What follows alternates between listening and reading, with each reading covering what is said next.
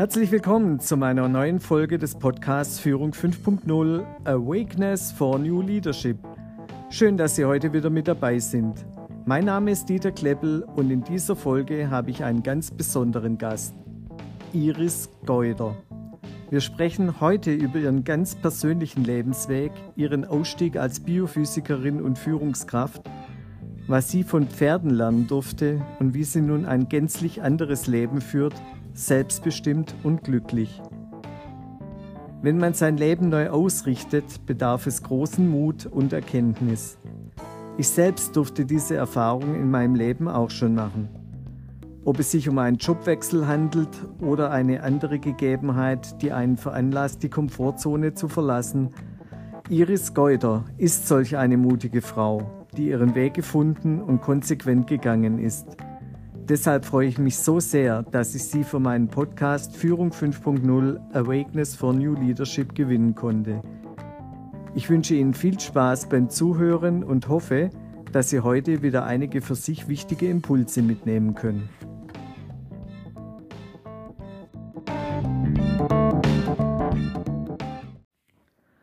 Bevor wir nun zum Gespräch direkt mit Iris Geuder kommen, möchte ich noch kurz mich für die Tonqualität entschuldigen. Scheinbar ist es heutzutage so, dass wenn im Internet zwei Personen äh, zusammenfinden, die sehr viel Energie in sich tragen, es zu Störungen der Verbindungsqualität kommen kann. Ich bitte Sie, dies zu entschuldigen und ich arbeite daran, dass es in Zukunft bessere Qualität geben wird. Hallo, liebe Iris. Hallo, Dieter, freue mich freue mich auch sehr, dich wiederzusehen. Hallo. Ja, Iris, im Zuge meines Podcasts, wo ich mich äh, sehr stark mit dem Thema Tier-Mensch, Mensch-Tier-Kommunikation äh, beschäftigt habe, äh, bin ich da auch bei dir äh, auf dich gestoßen. Und ähm, ja, du bist für mich eine ganz außergewöhnliche Person. Deshalb vielen herzlichen Dank, dass du heute hier in meinem Podcast Führung 5.0 Awakeness for New Leadership mein Gast bist. Dankeschön. Ich freue mich. Sehr schön. Ja, äh, liebe Iris, du hast ja eine ganz persönliche Vita, äh, die ja wirklich äh, außergewöhnlich ist und deshalb bitte ich dich, stell dich doch unseren Gästen mal vor. Okay. Also, ähm, Iris Golder ist mein Name und ich bin das siebte Kind meiner Eltern und in Hessen zur Welt gekommen und habe dort ganz normal Abitur gemacht und habe dann beschlossen, Physik zu studieren mm, und bin dort bis zum Diplom-Physiker gekommen, was ich dann in Bayern gemacht habe, weil in Bayern, also ich bin von Hessen nach Bayern gezogen, weil dort die Biophysik äh, angesiedelt war zu dem Zeitpunkt. Ähm, habe dann aber aufgrund der Führungskraft, die dort über mich einiges zu sagen hatte, beschlossen, den Doktortitel nicht zu machen, sondern lieber arbeiten zu gehen. Was auch relativ schnell dann funktioniert hat, dass ich in einer großen deutschen Firma eine Stelle bekommen habe, ähm, gleich im Management-Level und dort auch 13 Jahre gearbeitet habe und lange Zeit auch wirklich gesegnet war mit sehr, sehr tollen Mitarbeitern, Kollegen und Führungskräften, aber am Ende nicht mehr, woraufhin ich dann beschlossen habe, also nach 13 Jahren die Firma zu verlassen und lieber meine eigenen Dinge zu verfolgen. Und ähm, zu der Zeit, als ich die Firma verlassen habe, war schon mein erstes Pferd in mein Leben getreten und meine Kinder. Und ähm, letztendlich war das dann der Schritt, um wirklich in die Selbstständigkeit zu kommen und mich nur noch um Menschen und Tiere zu kümmern und äh, meine eigenen Dinge zu tun, die dann letztendlich entstanden sind, eins nach dem anderen, ohne dass ich das jetzt großartig geplant hätte. Weil, wie gesagt, vorher war mein Leben ja doch ganz normal als Angestellter ähm, relativ durchgeplant. Genau. Und bis heute ist es, hat sich daran nichts geändert, dass ich eben mit Menschen und Tieren arbeite und ähm, mein Leben hat sich einfach immer mehr mit dem der Tiere verbunden. Es ist einfach immer mehr mit den Tieren verschmolzen. Und das ist so der Stand heute. Mhm. Okay. Du hast damals also deinen sicheren Hafen in der Firma sozusagen verlassen. Was war du hast gesagt, das lag daran, dass du nicht mehr die Mitarbeiter hattest, die du, äh, gebraucht hättest oder wo dich, ähm, ja, inspiriert haben. Äh, darf ich da nachfragen, was war da genau der Grund oder ja? Okay. Ähm, letztendlich habe ich also viele Jahre wirklich tolle, ähm, Führungskräfte gehabt, also über mir. Und in der Firma war halt alles sehr strukturiert. Also es gab über dir Leute, es gab neben dir Leute, es gab unter mir relativ schnell Leute. Also unter mir in diesen Hierarchien halt, Mhm. ne? Also ich habe Mhm. das nie so wirklich gesehen, aber ähm, und was ich da wirklich gelernt habe jahrelang ist, dass wenn also meine Führungskraft, vor allem die eine, die war wirklich so genial, dass er im Grunde immer vorgegangen ist, aber hat mir die Autobahn freigelassen. Also, er ist vorgefahren, muss man sich vorstellen. Ich hatte die ganze Autobahn für mich, wusste aber, wo es hingeht, wusste aber auch, wo die Grenzen sind. Aber man konnte in diesem Rahmen der Autobahn Seitenstreifen im Grunde sich ausleben und ausprobieren. Und man hat Mhm. da ich habe da unglaublich viel gelernt. Und, ähm es passierte aber in der Firma wie in vielen anderen großen Firmen, dass es Umstrukturierungen gab. Und da kam irgendwann dann in diesen vielen Umstrukturierungen ein 'ne Führungskraft eben, die für mich zuständig war, die ganz anders war. Also, man kann das jetzt vergleichen, plötzlich war da 'ne Sackgasse oder 'n 'n 'n Schotterweg vielleicht grade noch übrig. Und, ähm, was passiert war, ist, dass diese Führungskraft zum einen ganz genau vorgegeben hat, was überhaupt nur noch erlaubt ist. Und nicht nur das, dann auch noch anfing, quasi meinen Kunden, mit dem ich 'n sehr gutes Verhältnis hatte, andere Dinge zu sagen als die, die wir eigentlich intern besprochen haben. Das heißt, Mhm. was ich vorher mit den Führungskräften erlebt habe und auch mit meinen Mitarbeitern und Kollegen, war, dass wir alle unheimlich ehrlich waren. Also, wir haben versucht, authentisch zu sein in alle Richtungen, egal wer bei uns war, auch der Kunde. Und das waren wirklich gute Verhältnisse. Aber in dem Moment, wo jemand über dir sitzt und das nicht mehr ist, sondern du im Grunde erraten musst oder herausfinden musst, welche Geschichte dort erzählt wurde, man selber vielleicht ja immer noch bei der Wahrheit war, die man erzählen wollte, wurde es immer schwieriger, dort zu arbeiten. Und in dem Moment, wo man mir andichtete oder oder vorgab, ich muss jetzt genauso, sage ich mal, die Unwahrheit im Grunde sagen, auch bei meinem Kunden, war für mich die Zeit gekommen zu gehen, weil das geht für mich einfach gar nicht. Also, nicht die Mhm. Wahrheit sagen, nicht ehrlich sein, nicht authentisch sein, da war die Grenze erreicht. Genau. Deswegen bin ich dann endgültig gegangen. Jetzt wäre ja so 'n typischer Gang gewesen für jemanden, der jetzt an bei dieser Firma sich, äh, nicht mehr wohlfühlt, dass er dann das Gleiche in 'ner anderen Firma macht. Warum bei dir nicht? Ähm, ja, letztendlich 13 Jahre Erfahrungen haben dazu geführt und natürlich auch die vielen Jahre vorher an der Uni, wo auch immer das Thema Führungskraft dass der Trigger dafür war, dass es dem Mitarbeiter nicht gut geht, ähm, habe ich im Grunde also, ich habe quasi an der Uni habe ich gesagt: „Boah, in so eine Einheit werde ich keinen Fuß mehr hineinsetzen, weil das geht einfach für mich nicht.“ Und als ich dann in der Wirtschaft eben war, in dieser großen deutschen Firma, habe ich danach gemerkt, das ist genau das Gleiche, weil es sind auch wieder Menschen, die Macht haben und diese ausnutzen. Und immer wenn's solche Menschen gibt, dann kippt das ganze System. Es macht dann auch keinen Spaß mehr. Es ist auch dann nicht mehr erfolgreich relativ schnell. Ähm, und dann ist es für mich nicht mehr tragbar. Und warum soll ich noch 'ne 'ne Firma ausprobieren, wenn ich merke, dass die Werte, die mir wichtig sind, im Grunde nicht gelebt werden können? Und was es ist, was ich gemerkt habe, was eine gute Führungskraft eben ausmacht, das ist wirklich diesen Mut loszulassen, immer genau vorgeben zu müssen, was der andere tun muss. Also, wirklich diese diese Machtinstrumente nicht auszuspielen, sondern wirklich also, in der Zeit, wo ich die guten Führungskräfte hatte, war's dieses ich durfte in meinem Rahmen konnte ich machen, was ich wollte, weil die Führungskraft losgelassen hat, es mir vorzugeben. Aber es war klar, wo's hingeht. Und wenn dann die Führungskraft auch noch authentisch ist. Das heißt also immer auf der ehrlichen Ebene mit mir darüber redet, was habe ich jetzt falsch gemacht oder gut und was machen wir mehr, was machen wir weniger.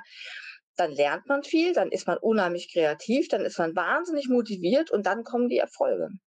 Und wenn dann noch jeder die volle Verantwortung über alles übernimmt, was er dann getan hat und was er tut, dann macht das Ganze Spaß. Weil dann sind alle sehr authentisch, verantwortungsvoll, vertrauensvoll gegenüber. Wir konnten jedem blind vertrauen und im Grunde ist es das jetzt, was ich jetzt eben, wo ich selbstständig arbeite, mit meinen Tieren und mit all denen, die zu mir kommen, genauso leben kann. Und da brauche ich nicht die Angst haben, dass irgendjemand mir neue Vorgaben oder irgendwelche welche Grenzen oder, oder Regeln setzt, sondern das kann ich ganz allein bestimmen. Und was mich dazu bewirkt hat, dass ich vor allem gern mit Kindern und mit Tieren arbeite, ist natürlich der große Unterschied zu den Leuten in den Firmen. Kinder und Tiere sind immer authentisch. Die sind immer ehrlich. Die sind immer präsent. Die tragen immer die komplette Verantwortung für ihr Tun. In dem Moment, mhm. weil sie es gerade dann tun und so fühlen. Und das ist natürlich eine ganz andere Motivation mit solchen Wesen, Lebewesen zu arbeiten, weil das ist genau das, was ich hier fühlen kann, äh, was, was sich gut anfühlt. Mhm. Ja, äh, Iris, noch eine Frage an dich und zwar, du hast also festgestellt, diese, diese Welt, die du 13 Jahre lang gelebt hast, die passt nicht mehr für dich. Diese Freiräume, die du genossen hast, die waren durch den Führungswechsel dann auf einmal weg dieses nicht-authentische ähm, deiner Führungskraft ähm, sollte auf dich abfärben, du wolltest das dann nicht. Dass bei dir eine Überlegung da war, dass du gesagt hast, ähm, ja, ich habe doch dieses Studium, ich habe doch dieses Thema, vielleicht dort in die Selbstständigkeit mit diesem Thema zu gehen oder als Freelancer, nenn es jetzt mal so, zu arbeiten, das war für dich dann kein Weg? Irgendwie kam ich überhaupt nicht auf solche Ideen. Nein, Okay. Nein. Und dann frage ich dich jetzt gleich, frage dich jetzt auch gleich, hattest du da in dieser Phase deines Lebens dann auch schon den Kontakt mit den Tieren? War das vielleicht schon ein Faktor, wo du gesagt hast, hey, da zieht es mich ganz arg hin oder, oder was war der Weg, mhm. diesen Weg zu gehen? Ähm, also die Tiere genau kamen vielleicht, ich würde sagen, ich weiß nicht, vielleicht zwei Jahre bevor das alles passiert ist, kam eben mein Pferd in mein Leben. Mhm. Und ähm, ich glaube schon, dass du äh, recht hast, dass das eigentlich ein ausschlaggebender Punkt war, warum ich nicht wieder eben in die andere Richtung gegangen bin. Ähm, man muss dazu sagen, ich wollte eigentlich schon immer als Kind ein Pferd oder ein Tier, aber das war schwierig, weil meine Eltern mit sieben Kindern nicht unbedingt so bestückt waren, dass das gegangen wäre. Und ähm, als dann eben mein Pferd in mein Leben kam, hat mich äh, dieses Pferd sehr stark gelehrt, ähm, was eigentlich zwischen uns passieren muss, damit ich, also im, im banal ausgedrückt, sie reiten könnte, ähm, aber im übertragenen Sinne ausgedrückt, wie ich zur zum Anführer zwischen uns beiden werden kann, damit das überhaupt funktioniert mit uns. Das heißt, ich habe in den zwei Jahren, bevor das in der Firma dann ähm, anfing zu kriseln, habe ich ähm, mit dem Pferd sehr viel gelernt, weil es hat nicht funktioniert, mein Pferd. Ich habe es mir zwar gekauft, weil mein Kinderwunsch, mein Kindertraum da in Erfüllung äh, gegangen ist, aber ähm, nach drei Reitstunden habe ich gemerkt, das verstehe ich nicht, was die da sagen. Ich verstehe auch nicht, was die von mir wollen. Also nehme ich mein Pferd und versuche es mal alleine mit dem Pferd. Und ähm, habe dann spannenderweise, und das ist mir jetzt im Nachhinein eigentlich erst aufgefallen, immer dann erst, wenn ich das gleich gemacht habe wie meine, die gute Führungskraft, die ich mal hatte. Das heißt, immer wenn ich was wegfallen habe lassen von diesen Kontrollmechanismen, die man ja so anlegt an Pferd. Also man hat Eisen an den Hufen, man hat ein Gebiss im Maul, damit man das Pferd kontrollieren kann. Man hat ähm, den Sattel drauf, man hat im schlimmsten Fall noch Sporen an den, an den Schuhen, eine Gerte in der Hand. Und all das waren Dinge, die man mir natürlich mitgab, als ich das Pferd kaufte. Also so macht man das, so geht das. Und im Grunde habe ich dann Schritt für Schritt gelernt, das ist komisch, ich kann damit nicht umgehen. also lasse ich es mal weg und habe jedes Mal festgestellt an meinem Pferd, dass sich das Pferd völlig verändert hat. Also ich habe als erstes, weiß ich noch, das Gebiss im Maul weggelassen und hatte plötzlich ein Pferd, das völlig entspannt war. Vorher war es immer sehr nervös und wollte immer irgendwas, was ich nicht wollte. Und wenn ich irgendwie lenken wollte, hat es halt dagegen gezogen und sowas. Aber als das Ding nicht mehr in seinem Maul war, hat das Pferd völlig anders reagiert, mit viel mehr Gefühl. Als nächstes habe ich dann die Eisen runtergenommen von den Hufen, weil ich mir dachte, das kann nicht gesund sein. Ich will auch keine Dinge an die Huf genagelt bekommen. Habe dann aber auch relativ schnell eine Ausbildung dazu gemacht zum Hufheilpraktiker, weil ich wollte es wissen, warum man das angeblich braucht und habe gelernt, dass man es nicht braucht. Und auch dann hat sich mein Pferd wieder völlig verändert. Und was ich dabei merkte, ist, dass die Beziehung zwischen dem Pferd und mir immer besser wurde, je mehr ich weggelassen habe. Die Gerte habe ich nie benutzt. Den Sattel habe ich irgendwann auch eingetauscht durch so ein weiches Pad. Und im Grunde saß ich dann relativ äh, single mit einem, also quasi einem Leder-Seitpol. Das ist sowas wie ein Halfter, also wo nichts mehr durchs Maul geht. Mhm. Und einem weichen Pad auf meinem Pferd. Und dann konnte ich reiten mit diesem Pferd, ohne dass ich eine Reitstunde gemacht habe. Einfach nur, weil ich das Pferd fühlen konnte. Das Pferd konnte mir vertrauen. Ich konnte dem Pferd vertrauen, weil es war nicht mehr hibbelig und nervös plötzlich waren wir ein Team. Und das war dann schon so, als ich beschlossen habe, genau, das ist meine Welt. Dann höre ich lieber auf mit dem Geld verdienen, weil es hat mich nie glücklich gemacht. Also vielleicht noch eins dazu, warum ich, warum ich glaube ich nie wieder zurück wollte in so eine Firma. Das fragen mich auch viele Leute heute noch, die es nicht verstehen, warum ich nicht wieder viel Geld verdienen möchte. Also auf die Art und Weise ist, man hat überhaupt keinen Fuß mehr im normalen Leben. Also für mich war, als ich in dieser großen Firma gearbeitet habe, ein Highlight beim Aldi einkaufen zu gehen, weil ansonsten war ich immer nur am Flughafen, bei meinem Kunden, im Büro, teilweise bis nachts.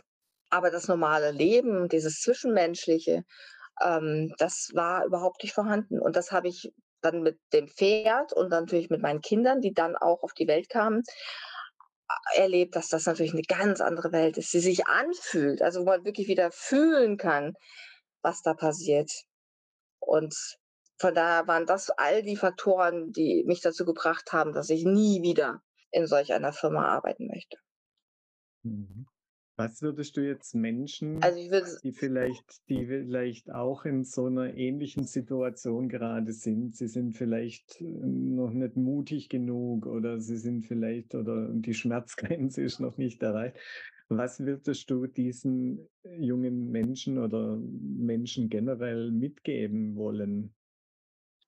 Also ich denke, als allererstes ist wichtig, hineinzuspüren in ihr Leben, wo läuft denn etwas gut, leicht und einfach, so dass man an der Stelle vielleicht auch mal mutig sein könnte, etwas zu riskieren oder etwas loszulassen oder etwas auszuprobieren, was vielleicht jetzt keine Sicherheit, kein Geld bringt. Einfach nur, weil es, weil es Spaß macht, weil es leicht läuft, weil es sich wie im Fluss anfühlt und weil es sich gut anfühlt. Und mhm. dann würde ich sagen, dass man versuchen sollte, sich ein bisschen mehr zu trauen und zu schauen, welche Fähigkeiten und Begabungen kann ich denn an der Stelle vielleicht einbringen in, in dieses neue Tun, in diese neue Idee und dann wieder hineinfühlen, okay, inwieweit kann ich jetzt schon damit etwas wirklich umsetzen oder was Neues erschaffen, was wiederum Freude macht. Wenn es dann schwierig wird, ist es nicht das Richtige. Dann darf man sich gern noch mal woanders umgucken. Und ich habe auch eine Zeit lang quasi das Alte ja noch nebenher gemacht. Also ich habe diesen Huferpraktiker äh, die Ausbildung gemacht, während ich noch in der Firma gearbeitet habe. Also das ist durchaus auch machbar. Und in dem Moment, wo man dann merkt, wow, also das, das ist jetzt was, was sich gut anfühlt. Das sind die ersten Impulse, die plötzlich kommen an neuen Ideen und Kreativität. Und ich habe das Gefühl, ich kann immer die volle Verantwortung dafür übernehmen, für das, was ich da tue. Mhm. Dann glaube ich, ist der Zeit, genau, dann ist der Zeitpunkt gekommen, wo man sagen kann, okay, also da mache ich jetzt einen größeren Schritt hin und versuche mich vom Alten abzunabeln und das Neue zu machen.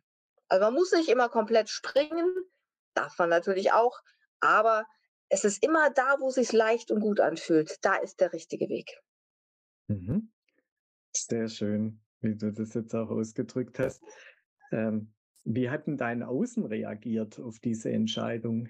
Mhm. Ja, das ist nicht ganz so kein so ein einfacher Punkt. Also letztendlich war der, der erste Absprung aus der Firma so, dass sie meistens noch verstehen konnten, weil eben auch meine Kinder sehr klein waren. Und ich im mhm. Grunde, also die Kinder und das Pferd, so, das waren so die Gründe, die man auch offiziell ganz gut eben ähm, verkaufen konnte. Es war eher so, dass keiner verstehen konnte, dass ich da nicht wieder eingestiegen bin, weil viele haben gesagt, ja, ja, mach mal eine Pause und dann wirst du schon wieder. Und ähm, es gab aber keine Pause, meine Hunde, ähm, sondern es war für mich der endgültige Schritt, wirklich zu gehen. Und mhm. ähm, äh, wird gerade abgelenkt, sorry. Ähm, genau, es war so, dass im Grunde dann die meisten sagten, es wäre doch so schön, ein bisschen mehr Geld zu verdienen, diese Sicherheit wieder zu haben, angestellt zu mhm. sein, nicht das Risiko zu haben, wenn diesen Monat kein Geld reinkommt, was machst du dann und so. Und ähm, ich habe relativ schnell gemerkt, dass das fühlte sich an wie, oh, ich gehe ins Gefängnis zurück. Und das wollte ich nicht.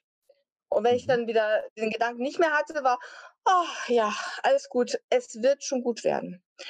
Mhm. Und es war auch immer so, dass wenn ich einfach diesen Impulsen gefolgt bin, die manchmal komisch waren, wie auch zum Beispiel dann ein Buch zu schreiben, ja, hätte ich nie drüber nachgedacht, aber es war plötzlich da. Nicht nur der Impuls war da, sondern auch die Geschichten waren plötzlich schon da. Und ich dachte, das ist ja komisch. Na, dann mache ich es halt. Und dann gucke ich mal, was dann wieder passiert. Und gerade immer, immer in diesen Momenten, wo ich im Grunde ähm, versucht habe, quasi wieder was loszulassen, was mir eben nicht taugte, merkte ich, boah, da geht eine andere Tür auf. Und dann habe ich halt ein Buch geschrieben. Und ja. ähm, letztendlich das hat dann bewirkt, dass auch der Gedanke für mich nie wieder kam, zurückzugehen. Aber für die anderen Leute um mich herum war es der Grund für viele, mich dann auch zu meiden, weil ich habe mich dann auch verändert, weil ich war nicht mehr mhm. auf jeder Party. Ich konnte dieses, dieses Smalltalk äh, Bingo auch nicht mehr unbedingt so ertragen. Ähm, ich habe mich dann eher noch ein bisschen mehr um die Tiere gekümmert und ähm, und um die Kinder. Und ähm, ja, ich habe viele Leute verloren auf dem Weg. Aber das ist jetzt auch, sage ich mal, eine Geschichte von 20 Jahren im Grunde. Mhm. Und es sind ganz viele andere Leute dazugekommen. Und was ich weiß, ist, dass die Leute, die nicht mehr bei mir sind, also nicht mehr in meinem, meine, meiner Umgebung, meinem Bekanntenkreis, Freundeskreis, dass das auch seinen Grund hat. Weil sie haben mich nur ein Stück begleitet. Und die waren ganz wichtig in diesem Stück, um mich was zu lehren. Ja, also ich habe von jedem was mitgenommen und gelernt. Und was ich heute noch mache, ist oft, dass ich oder etwas, was jetzt den Leuten eigentlich danken kann dafür. Auch dass sie es mir schwer gemacht haben. Weil meistens habe ich an den Stellen, wo es schwer war, am meisten gelernt. Und eben auch an den Stellen, wo ich eigentlich aufgeben wollte und gesagt habe, boah, ich mache es nicht mehr, ich kann nicht mehr, kamen die größten neuen Ideen. Also im Grunde kann man jedem Danke sagen, der einem es auch wirklich nicht leicht gemacht hat im Leben. Ja, das Thema, ich glaube, das müssen viele Menschen noch lernen, dass man diese Lebensaufgaben nicht als Probleme sieht, sondern als Chancen zum Wachstum. Ja, ich glaube, das ist ein ganz, ganz wichtiges, wichtiges Thema.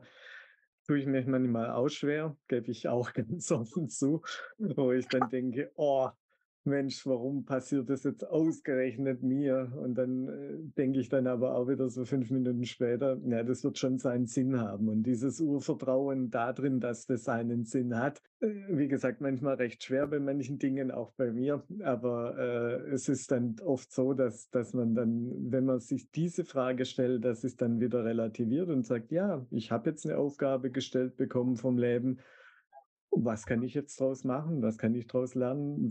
Wie kann ich dort wieder, wie du gesagt hast, wieder eine neue Tür öffnen? Ja, das ist genau das. Ja, super. Ja, du hast es schon angesprochen. Du hast dann danach dein Leben komplett verändert. Du bist aus dieser Geschäftswelt raus und warst dann mit deiner kleinen Familie und den Tieren dann mal so für dich. Und dann kam auch die Inspiration zu deinem ersten Buch. Willst du darüber noch was sagen, was so für dich vielleicht die Initialzündung für das Buch war? Oder dass du sagst, ja, das war einfach da, wie du es gerade gesagt hast. Und, und ja, wie muss man sich das vorstellen, dass man auf einmal äh, ja, Autorin eines Buches wird? okay, das muss ich vorausschicken. Ich habe ähm, schon vorher zwei Bücher für meine Kinder geschrieben, weil ich ah, gemerkt okay. habe, dass es ähm, genau, als sie sehr klein waren, überhaupt keine Literatur gab, die über Pferde war, aber auf die schöne Art und Weise, sondern es war immer nur Literatur. Der ist immer noch nur da, wo es eben wieder um Eisenmaul, äh, Ding im Maul und all diesen Sachen geht. Und ich wollte das meinen Kindern nicht beibringen. Deswegen habe ich für sie eigene Bücher geschrieben. Eins davon auch im äh, Book of Demands Verlag wirklich verlegt. Also das kann man auch kaufen. Das heißt, die geheimen Wünsche unserer Pferde. Und die Bücher sind quasi mit meinen Kindern mitgewachsen, aber sie waren oder sind im Grunde wirklich für die Kinder geschrieben dieser Welt, damit sie eine andere Sichtweise bekommen.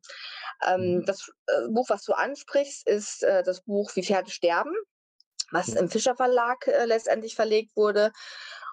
Und ja, das war wirklich eine ganz spezielle Geschichte und auch ein Thema, das mich mein Leben lang anscheinend schon begleitet. Es ist letztendlich passiert, dass dieses eine Pferd, mit dem ich reiten gelernt habe, das Besondere, mein erstes, ähm, ist irgendwann gestorben.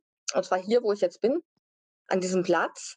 Und es war das erste Pferd, das mir sagte oder zeigte, es war ein Impuls, also sich, also sie war schon sehr alt und sie sah schon sehr zierlich aus, wie auch wenn, wenn Menschen so sehr alt werden, um die 90 rum, dann werden die oft auch sehr zierlich, so sah auch das Pferdchen aus. Und sie legte sich irgendwann auf die Wiese und gab mir ganz klar zu verstehen, geh bitte sag allen, sie dürfen sich verabschieden von mir, aber geht dann und ich will in Ruhe sterben. Und ich weiß noch, ich habe mich schon vorher, viele Jahre vorher, sind immer mal wieder Pferde gestorben. Ich habe mich immer geärgert, weil die sind immer gestorben, wenn ich weggeguckt habe. Also das eine zum Beispiel, es lag fast tot da, als ich morgens kam und ich wollte den Arzt anrufen gehen. In dem Moment ist es gestorben. Und man hatte mir immer gesagt, du musst bei den Pferden sein, du musst ihnen quasi die Hand halten, wenn sie sterben. Und ich habe es nie geschafft. Ich dachte mir, Wahnsinn, warum machen die das immer so, dass sie dann gehen, wenn ich nicht dabei bin? Und äh, dieses meine Pferd hat mir ganz deutlich gesagt, ich lege mich jetzt hin, aber ich möchte alleine sein. Und das Spannende war, dass in dem Moment war es für mich überhaupt keine Frage, dass ich was anderes tue, als das, was der Impuls in mir sagte. Also es war wie so ein brennendes Gefühl, verabschiede dich, lass sie alleine, alles wird gut, so ist es halt. Ach genau. Und ich hatte in der Nacht davor geträumt, was immer morgen passiert, das ist gut. Und ähm, dann bin ich im Grunde gegangen, habe den Kindern noch gesagt, geht bitte auf die Weide, verabschiedet euch von meinem Pferd. Und die haben gesagt, spinnst du? Machen wir nicht. Wir bringen ihr Äpfel und Sonnenschirm, wird schon wieder, die steht morgen schon wieder auf. Und ich wusste, es wird nicht so sein. Und die letzte war meine Nachbarin, die eben dann auch nach der Arbeit kam, sich von ihr verabschiedet hatte. Sie lag immer noch genauso auf der Weide, hatte den halben Eimer Äpfel gegessen unterm Sonnenschirm, weil es war wirklich 40 Grad draußen plus. Und dann sagte ich noch zu ihr, du geh in einer Stunde bitte nochmal hin, nachdem sie sich verabschiedet hatte und schau, was passiert ist. Und eine Stunde später ging sie hin und sie war tot. Also sie hatte wirklich gewartet, bis alle da waren und bis alle wieder weg waren und dann ist sie gestorben. Und ähm, das war für mich, wo ich sage, ja, Wahnsinn. Also hat das wohl einen Grund, warum die Pferde nicht wollen, dass man hinschaut, wenn sie gehen, sondern das ist, mich hat es dann an, an die Geburt noch meiner Kinder erinnert. Eigentlich ist Geburt und Tod schon etwas, was man gerne ganz alleine mit sich ausmachen möchte. Und das hat das Pferd mir ganz klar gezeigt. Und es sind dann noch mehrere Pferde hier auf spannende Weise gegangen. Ich weiß noch, eine große weiße Leitstute, wo ich wirklich sagte, sie ist krank, sie hat einen dicken Elefantenfuß, wir haben ihn nicht mehr dünn bekommen und es war nur eine Frage der Zeit, wann sie sterben würde und sie war auch schon wieder alt. Aber sie hat gewartet, bis die Ablöse kam. Erst als eine neue große weiße Stute in meine Herde kam, das ist alles plötzlich dann passiert. Also wir dachten, sie muss gehen, sie hat wirklich langsam Schmerzen. Plötzlich stand eine neue weiße Stute da und wollte zu uns und wir haben sie aufgenommen. Und nachdem erst ein bisschen gekämpft wurde gegen die neue Stute, was halt normal ist für eine Leitstute, hat sie irgendwann mit ihrem Freund, das ist ein sehr, sehr dunkelbrauner Wallach, ähm, fast schwarz, hat sie sie in die Herde gelassen, hat sie mitfressen lassen. Das hat ein, zwei Wochen gedauert. Und dann war es plötzlich so ein Gefühl, jetzt übergibt sie ihr Amt. Man konnte spüren, dass sie aufgibt, dass sie der neuen Stute ihre Energie rüberschiebt. Und es hat genau drei Tage gedauert. Dann war sie tot. Also mhm. sie konnte dann gehen. Sie hatte ihr Amt vollendet, sie konnte gehen. Und das, ähm, das Letzte, was sehr auffällig war, war eine wirklich noch ältere Stute, eine Isländer-Stute, wo ich öfter schon dachte, meine Güte, was will sie eigentlich noch? Sie ist so alt, so zierlich, so zerbrechlich schon. Sie muss doch irgendwann mal gehen. Und das war dann ein Tag, an dem ich zum ersten Mal ein Foto von mir machen wollte, um es zu veröffentlichen. Das aller, die allererste Veröffentlichung in meinem Leben über mein jetziges Tun. Wir hatten gerade die ersten paar Bilder gemacht und wollten noch ein paar Fotos machen, weil wir nicht ganz zufrieden waren. In dem Moment fällt diese Stute in unseren Brunnen im Garten. Ich dachte, ich fasse das nicht. Und wir hatten einen Riesenaufruhr mit fünf Feuerwehrwagen. Letztendlich haben sie es nicht geschafft, sie rauszuheben. Der Nachbar kam dann mit seinem Bulldog und hatte die besseren Ideen, sie rauszuheben. Und ähm, wir haben sie letztendlich dann alle heimgeschickt. Die Stute ist erst ein bisschen komisch gelaufen, weil sie wohl schon wehgetan hatte. Dann aber wieder ganz gut gelaufen im Garten. Und ich habe sie im Garten gelassen, einen Freund dazu gestellt und ich wusste, jetzt kann sie gehen. Und am nächsten mhm. Morgen, als ich kam, war sie tot. Sie lag im Garten, ihr Freund stand neben ihr und hat sie bewacht. Und ich habe gedacht, das ist ein Wahnsinn. Die hat darauf gewartet, dass ich es endlich tue. Ich habe mich nie getraut, in die Öffentlichkeit zu gehen. Sie hat darauf gewartet, dass ich endlich den Schritt mache, ein Bild von mir zu veröffentlichen mit einem Text über die Pferde. Und sie war es dann letztendlich auch, die quasi, also wie als wenn sie noch da wäre, paar Tage und Wochen später, immer wieder, wenn ich misten gegangen bin, so diesen Impuls gab, schreib es auf, ich bin nicht umsonst gestorben. Schreib es auf, mach ein Buch, du wirst es noch brauchen. Und ich habe mich lange gewehrt. Super schön. Ja. Okay. Ich habe mich lange gewehrt und dann habe mhm. ich es einfach aufgeschrieben. Super schön. Genau.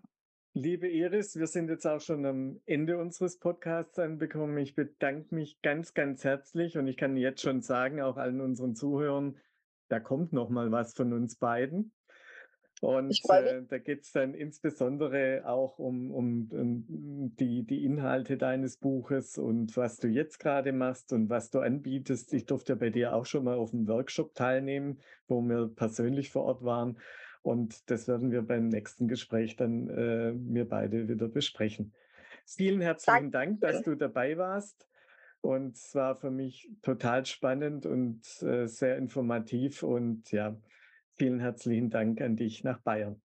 Dankeschön, Dieter.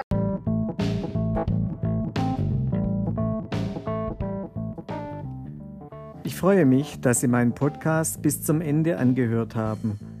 Falls Sie Rückfragen, zusätzliche Informationen und/oder Anmerkungen haben, bitte in die Kommentarfunktion. Bei Gefallen gerne teilen, liken, kommentieren und abonnieren. Wenn Sie mehr über Iris Geuter erfahren wollen, so kann ich heute schon ankündigen, dass wir eine zweite Podcast-Folge vorbereiten. Sie dürfen also gespannt sein. Darüber hinaus habe ich das Buch von Iris und ihre Homepage in den Show Notes verlinkt. Ich hoffe, Sie bald wieder begrüßen zu dürfen, wenn es dann wieder heißt Keep on going for the awakeness for new leadership. Ihr Dieter Kleppel.